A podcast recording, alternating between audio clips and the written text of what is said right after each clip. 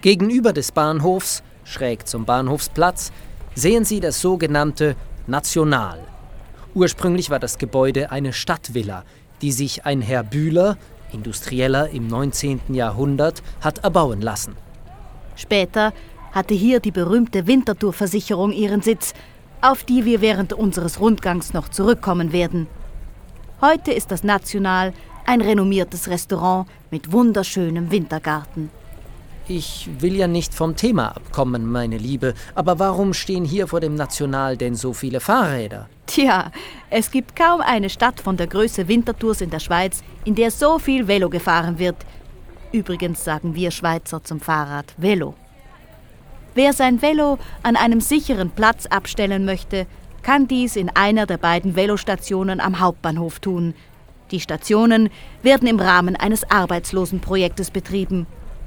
Aber nun halten wir uns rechts und gehen in Richtung Altstadt zum Untertor und der Marktgasse.